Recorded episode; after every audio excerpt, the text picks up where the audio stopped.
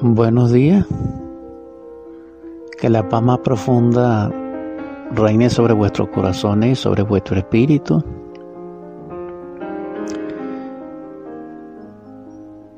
Transmito la edición 171 de Superando nuestros límites con el anhelo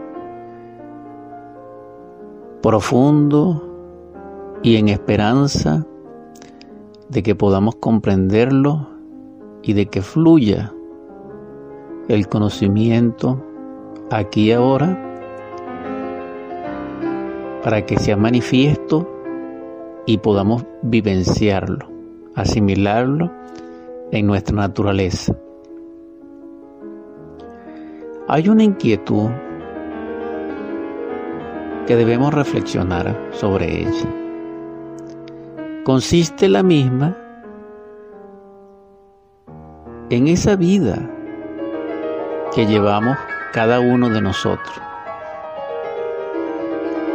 y que han llevado nuestros ancestros y que ha llevado también las antiguas culturas y civilizaciones.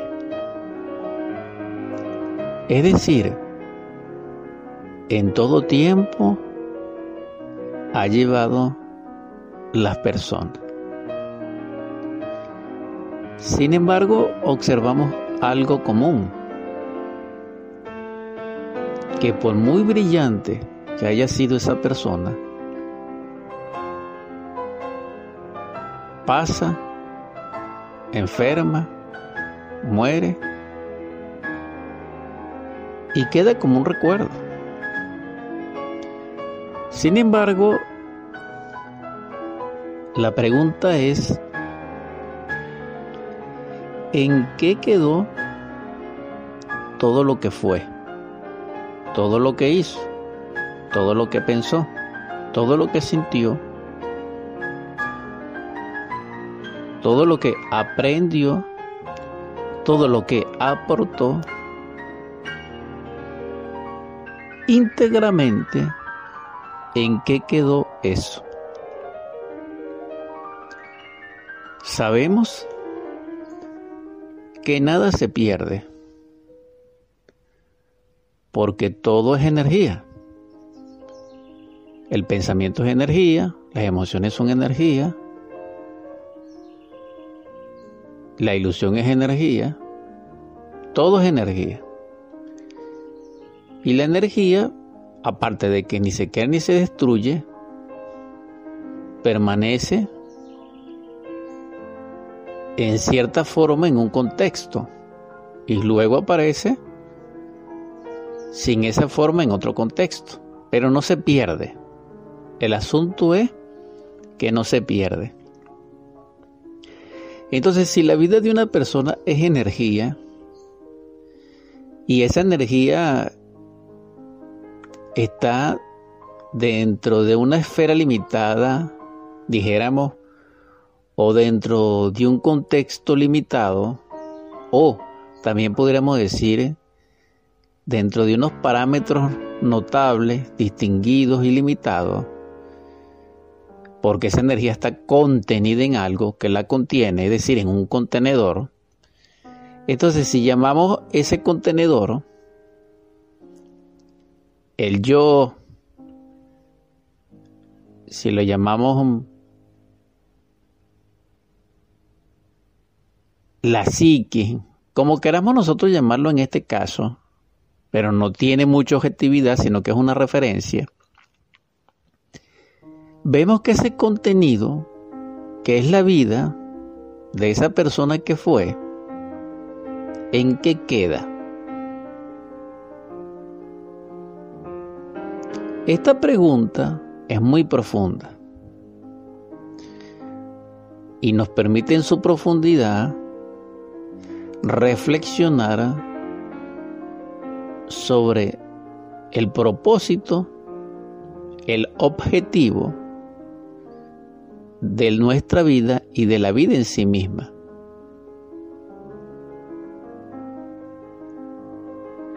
Porque realmente lo que quiero compartir es por qué aspirar a la vida en su fuente pristina, originaria. Y esto es lo profundo, porque nosotros en nuestro estado interior consideramos, en nuestro estado psicológico en que nos encontramos, consideramos que la vida es la nuestra que vivimos, y no es así, porque la vida en sí, como fuente, pristina, original, como origen, no tiene nada que ver con nuestra vida limitada.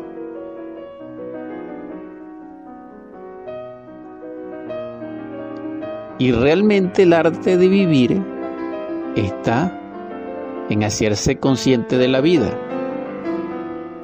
Y quien logra hacerse consciente de la vida, cristaliza la vida en sí mismo vive y vivirá. Es decir, asimila los principios de la vida, es decir, las energías vivificantes y al cristalizarlas dentro de sí mismo, se hace inmortal, en cierto sentido. Porque asimiló esas energías. Porque la energía es infinita. Y la vida en sí es energía. Pero la vida es una energía inteligente.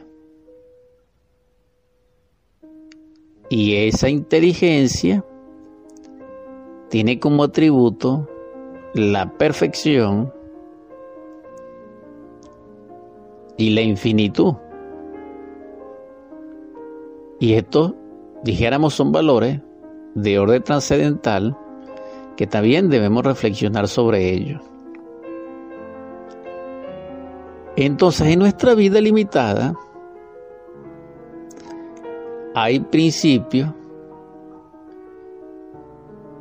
perfeccionantes de orden superlativo que quieren expresarse, pero que necesitan desarrollarse. Y eso es infinito. Y desarrollar esos principios vivificantes dentro de, nosotros y perfeccionantes realmente es el objetivo de la vida. Cuando uno coopera con esos principios, está viviendo. Comienza a vivir y en ese espacio viviente asimilará los principios vivificantes de la vida originaria y se establecerá en esa fuente y asimilará todo lo inherente, inmanente a esa fuente. Pero como es una fuente de vida vivificante, entonces será partícipe de todo lo que ella es en forma íntegra, plena, y se hará un Señor. Se autorrealizará totalmente. Pero para ello necesita comprender el estado en que se encuentra, aquí y ahora. ¿Quiénes somos? ¿Por qué vivimos? ¿Para qué vivimos? ¿Cuál es el motivo de nuestra existencia? que son las preguntas básicas, las cuestiones primarias elementales que debiéramos abordar. Porque cada día que pasa, con sus instantes, se evaporan, se volatilizan, se van. Y así se va una existencia con su personalidad, con su cuerpo físico y desaparecemos hasta que posteriormente nos olvidan y desaparecemos en otro nivel y así sucesivamente.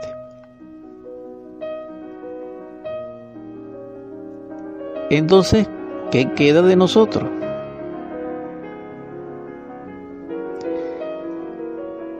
Los grandes sabios han dicho en este punto, y uno de ellos ha sido el quinto ángel del Apocalipsis, Samael, que tres cosas van al sepulcro. El cuerpo físico, que ya está convertido, dijéramos, en cadáver.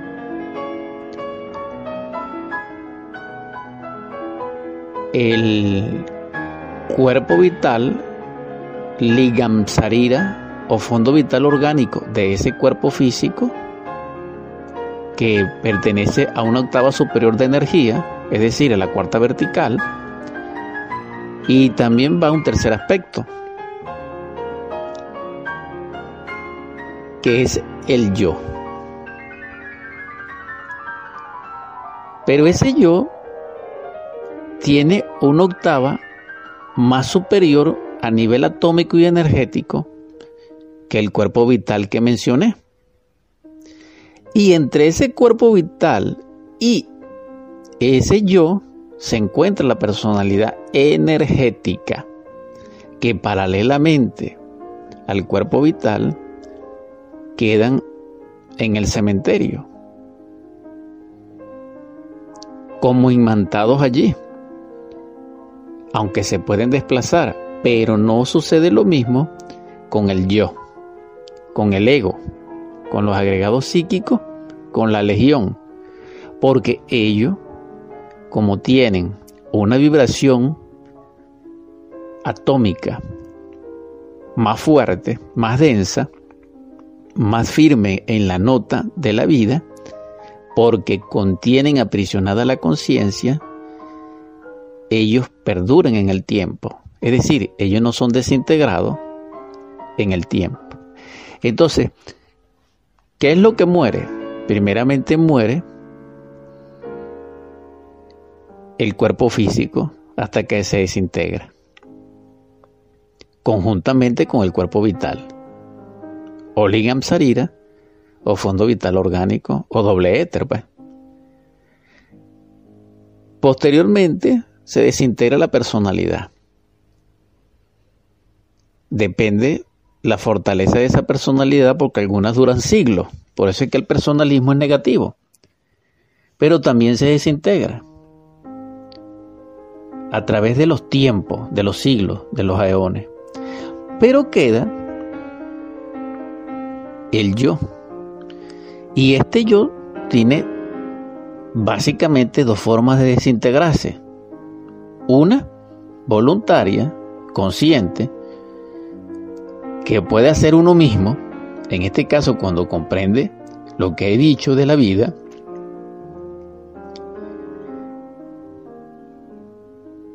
pero para ello necesita ya ser un adepto, es decir, haber penetrado en el autoconocimiento objetivo de la vida y haber comprendido los misterios crísticos y los principios budistas de la aniquilación, y si lo logra, aniquilar, y si logra aniquilar ese yo, desintegrarlo,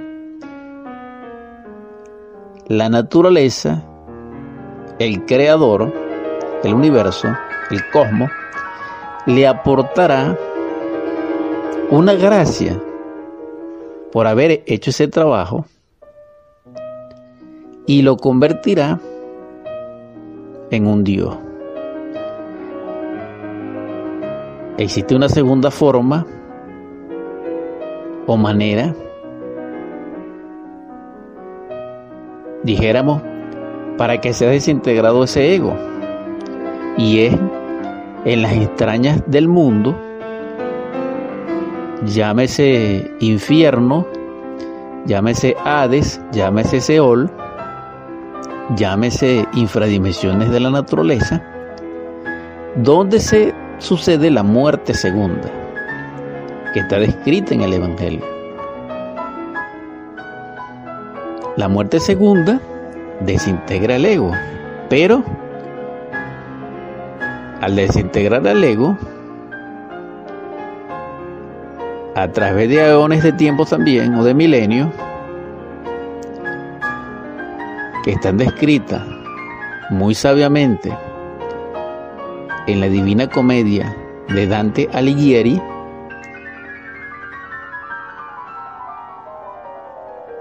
se emancipará la esencia y quedará libre pero inocente. En este caso, esa esencia no se convierte en un Dios porque no eligió desintegrar el ego por sí misma.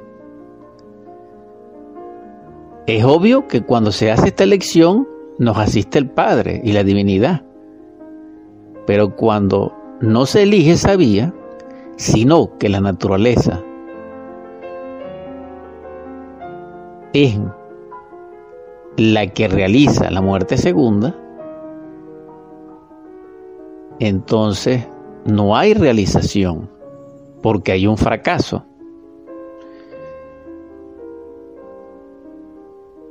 Es aproximadamente en el nivel que puedo expresar esta inquietud. Y esto viene al caso porque es la vida. Cuando alguno de nosotros no se interesa en la vida, a aspirar a la luz, es decir, a desarrollar dentro de sí el propósito por la cual vive, se separa de la causación originaria de ese propósito que lo enlaza con la divinidad, con lo superior de la naturaleza y es desintegrado como ya lo expliqué en su momento oportuno porque eso tiene unos ciclos y esos ciclos lo conocemos. Antes existía una ciencia y se conocía como el Kuklos Anankes. Lo estudiaron los egipcios en sus misterios. Y describían todos estos procesos. La vida es una, infinita, pero manifiesta esa vida en un mundo físico con un cuerpo humano, tiene sus límites. Y después de ese límite, no hay posibilidad de autorrealización. Entonces esta palabra es interesante, porque el verdadero propósito de la vida es la autorrealización. En sí, la autorrealización consiste en transmutar la vida en todo su acontecer, en todo su estado interior, en toda su integración externa e interna.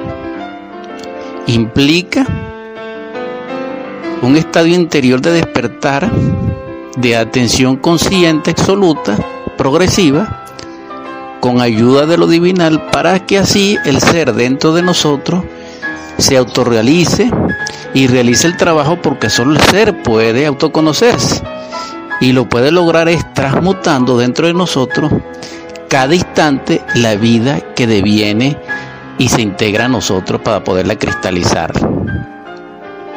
Esa palabra es fundamental dentro de la atracción íntima del ser. Para transmutar cada instante implica comprensión creadora. Esas son las formulaciones para poderlo realizar.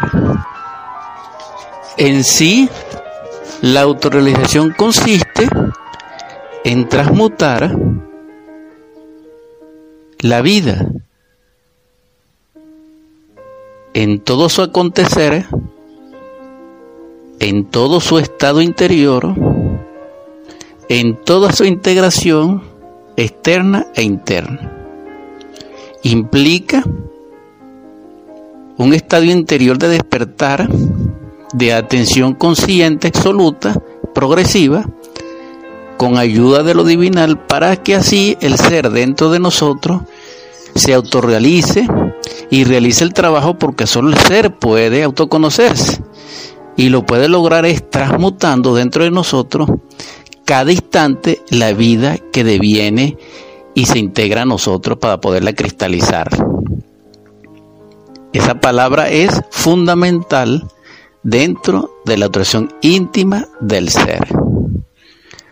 Para transmutar cada instante implica comprensión creadora. Esas son las formulaciones para poderlo realizar.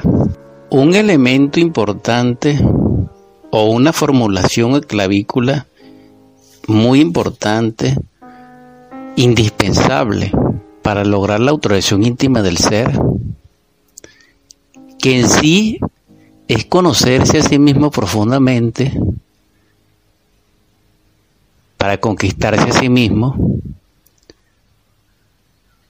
Y en ese conocimiento tener acceso al fuego, que es el que nos puede transformar, porque la naturaleza, el cosmos, los principios vivificantes del Logos creador están inmanentes e inherentes y potenciales en ese fuego. Y nosotros tenemos un exponente de ese fuego. Lo tenemos potencialmente en nuestras energías creadoras. Y allí la posibilidad, y allí la semilla, y allí el prototipo psicológico de perfección humana que debemos desarrollar. Y esto es en el orden de Melchizedek, según los misterios arcaicos y las ordalías de los misterios del fuego. Por eso se dijo de que en el amor, en la sabiduría, podemos autorrealizar. La autorrealización contiene en sí los tres principios crísticos. Niégate a ti mismo, toma tu cruz y sígueme. Simplemente desintegremos nuestros defectos, transmutemos nuestras energías creadoras y sacrifiquémonos por la humanidad doliente, en caridad y en la difusión de la enseñanza crística.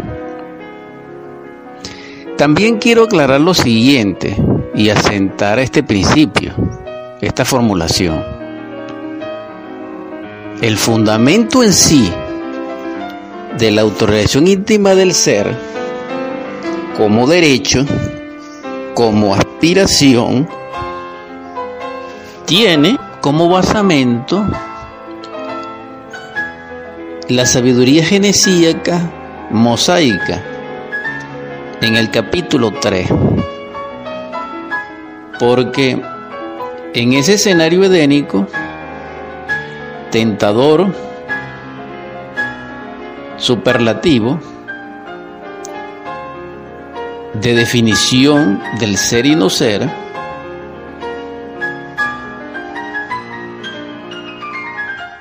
metafóricamente se entiende de que el árbol que estaba en medio del jardín del Edén, con su fruto, lo teníamos prohibido. Porque el día que comiésemos de él, moriríamos. Sin embargo, siendo ese mandato, el tentador nos dice,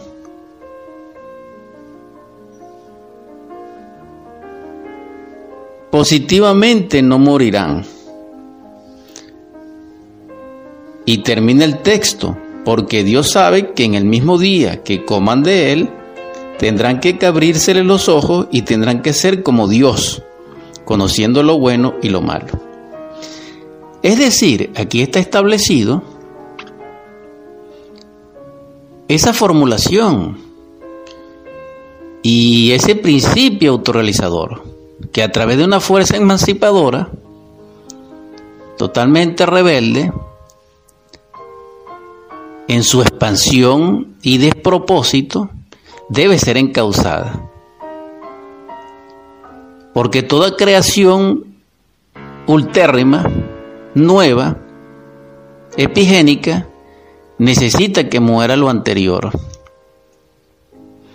Entonces el basamento de la autorización íntima del ser es genesíaca, mosaica, geovística y crística, e incluso budística, porque allí se encierra todo el misterio.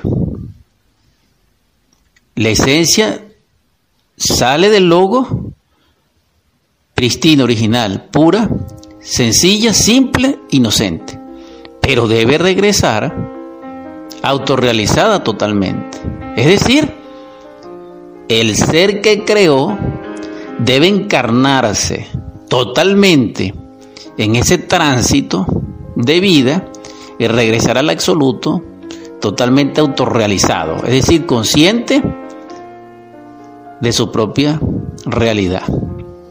Ese es el misterio, esa es la enseñanza, ese es el propósito de la vida, su leitmotiv. La autorrealización implica la creación del hombre por sí mismo. Pero para lograr esa creación dentro de sí mismo se necesita la ciencia para lograrlo y esa ciencia tiene como fundamento el autoconocimiento, que es ciencia pura. Y ese autoconocimiento deviene por la develación de los principios autorrealizadores psicológicos y ontológicos del ser a esa esencia que está dispuesto a eso.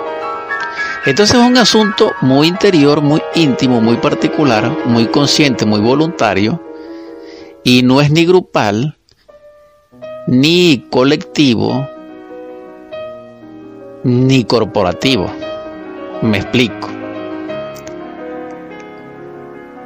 La naturaleza da posibilidad de autorrealización a muy pocos seres, porque la autorrealización íntima del ser no es una ley en la humanidad, cósmicamente, a nivel natural. Y siendo así, la autorización íntima del ser repito, tiene como fundamento el trabajo sobre sí mismo particular,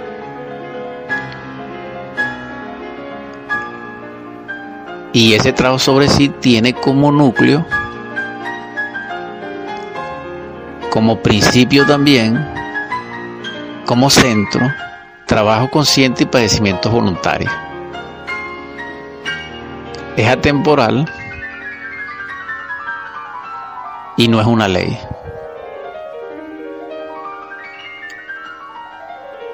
Eso es necesario comprenderlo. Porque la vida en sí manifiesta en un planeta tiene como propósito es que surge el hombre verdadero, el hombre solar, el hombre crístico, el hombre cósmico. Pero nosotros parecemos hombres, pero no lo somos. Y para que el hombre se crea a sí mismo, tiene que autorrealizarse. Y repito, la autorrealización surge primero como un anhelo, como una inquietud superlativa profunda, que deviene del ser. Y que cuando se le da respuesta a esa inquietud, aquí ahora, cuando se desarrolla esa inquietud, entonces hay una unidad entre la parte humana y psíquica que se desenvuelve en el mundo físico-químico con esa parte del ser que quiere desarrollarse. Y esas ambas fuerzas, esos ambos principios, luchan por unirse. Y al unirse, al enlazarse, al integrarse, comienza la autorización íntima del ser. El fundamento de la autorización íntima del ser es el amor y la sabiduría. También la libertad y la humildad, que tienen como fundamento la rectitud y lo que se llama en forma pura y superlativa ese principio maravilloso de ética, pero no la que nosotros conocemos. Para lograr la obtención íntima del ser es un esfuerzo muy particular que hace el ser, que anhela hacerse consciente de su propia realeza, de su propia felicidad, de su propio señorío, de su propia libertad, y lo logra trabajando a su esencia. Y al hacerlo así, la esencia lo logra a través de la voluntad de la imaginación, direccionando la mente, sometiéndola, subyugándola, para que ella le obedezca y nos lleve en esta vida como un navío de bienaventuranza y de bonanza en los océanos de la vida, para así sortear cualquier tormenta y llegar felizmente a puerto. Entonces la vida consistiría en que salimos del logos creador puro, sencillo, simple, inocente y retornamos y regresamos a Él como Él.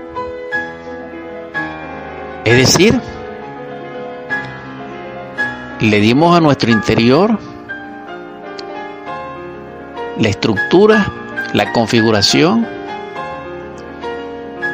la vestidura, el temple para que Él viviera dentro de nosotros.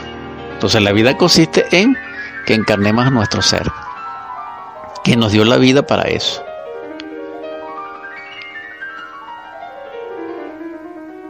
Mis anhelos es que puedan lograrlo, que puedan comprender con palabras estas el objetivo de nuestra existencia, el objetivo de estas ediciones y que en el nombre del Cristo, vuestro Padre que está en secreto, que vuestra Madre Divina Kundalini, en su infinita perfección y misericordia, que vuestro Cristo íntimo lo logre. Amén, amén, amén. Que la paz más profunda reine en vuestros corazones y en vuestro espíritu. Amén.